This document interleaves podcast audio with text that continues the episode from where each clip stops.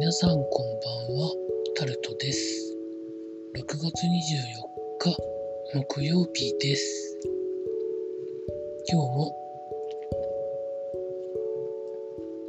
時事ネタからこれはと思うものに関して話していきます。高齢者の半数を超えて、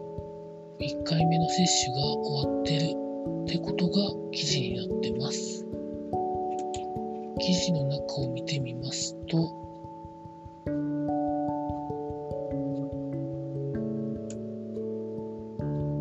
高齢者への接種が始まった4月12日から2ヶ月余りで半数ぐらいになってるということでどうなんでしょうかね。まあ特に言わなくてもいいとは思うんですけど私の母が今日2回目の接種を受けてきてました。今のところは何もないみたいな感じなんですけど多分明日あたり熱出るんじゃないんでしょうかね。2回とも接種した当日はお風呂入ってなかったですかね。私はいつ打てるんでしょうか。職域みたいなものがないので接種券がないことには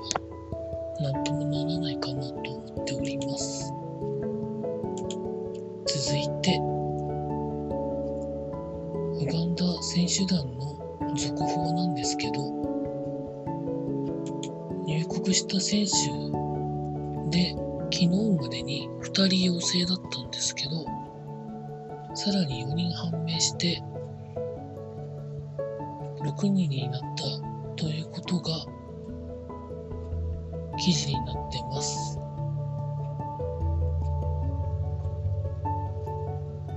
これどうなっていくんですかね飛行機はチャーター便とかではなくて普通のエアラインの普通の飛行機で来たということらしいんですけど当日同じ飛行機に乗ってた乗客の方とか CA の方とか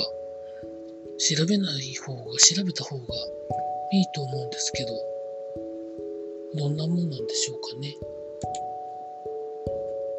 続いて経済のところに行きますとトヨタの社長の報酬が4.42億円ということが記事になってます。トヨタのトヨタ秋夫社長の報酬が前年よりも700万円減って4億4200万円だったということで記事には書かれてあります。開示が義務付けられている1億円以上の取締役は1人増えて7人だったということらしいです。そうは言っても、トヨタは一応日本で一番、一応稼いでる会社。利益はソフトバンクの方があるみたいですけど、それでも、世界で1位にを争う自動車その他のメーカーで4億円ぐらいで済んでるってことを考えるとまあそんなものなのかなというふうにも思うんですけど、どんなもんなんでしょうかね。続いて、総務省接待問題で NTT の持ち株会社の社長が謝罪したということが記事になってます。株主総会だったんですね。そこで謝罪をしたということで、なんかドコモの完全子会社化みたいな話とかもあったりする中でそういうことをいろいろするために接待したんじゃないかと考えられてしまうので何か要望とか言いたい時はランチにすればいいんですよね。ほどほどのお値段のランチで夜だと値段高くなるじゃないですかお酒とかも入るし。ビジネストークは酒なしでやらないとダメですよね。続いて、ダイハツが111万台のリコールを発表したということが記事になってます。記事の中を見てみますと、軽自動車のタントなど28車種で起こっているということで、とんどのものが燃料ポンプの不具合でエンストする可能性があるということと、一部の車でステアリング、ステアリングギアの不具合で曲がれなくなる不具合があるので、回収無償修理をするということで届けを出したそうです。結構大きめですよね。対象の方はすぐ直しに行っていただきたいと思います。続いて、ホンダが新型のシビックを発表したということで記事になってます。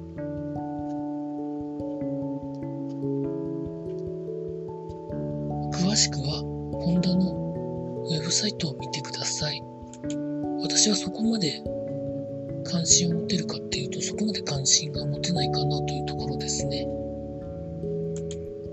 続いて、スポーツのところに行きますと、今日は一部プロ野球とアジアチャンピオンズリーグサッカーを今やってるところなんでしょうかね。あと今日は陸上の日本選手権もやってました。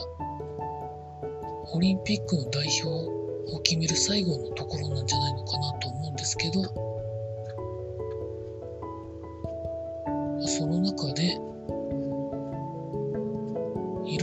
ていくんですけど、ジャイアンツのスモーク選手が正式に対談が決まったということで、見出しになってます。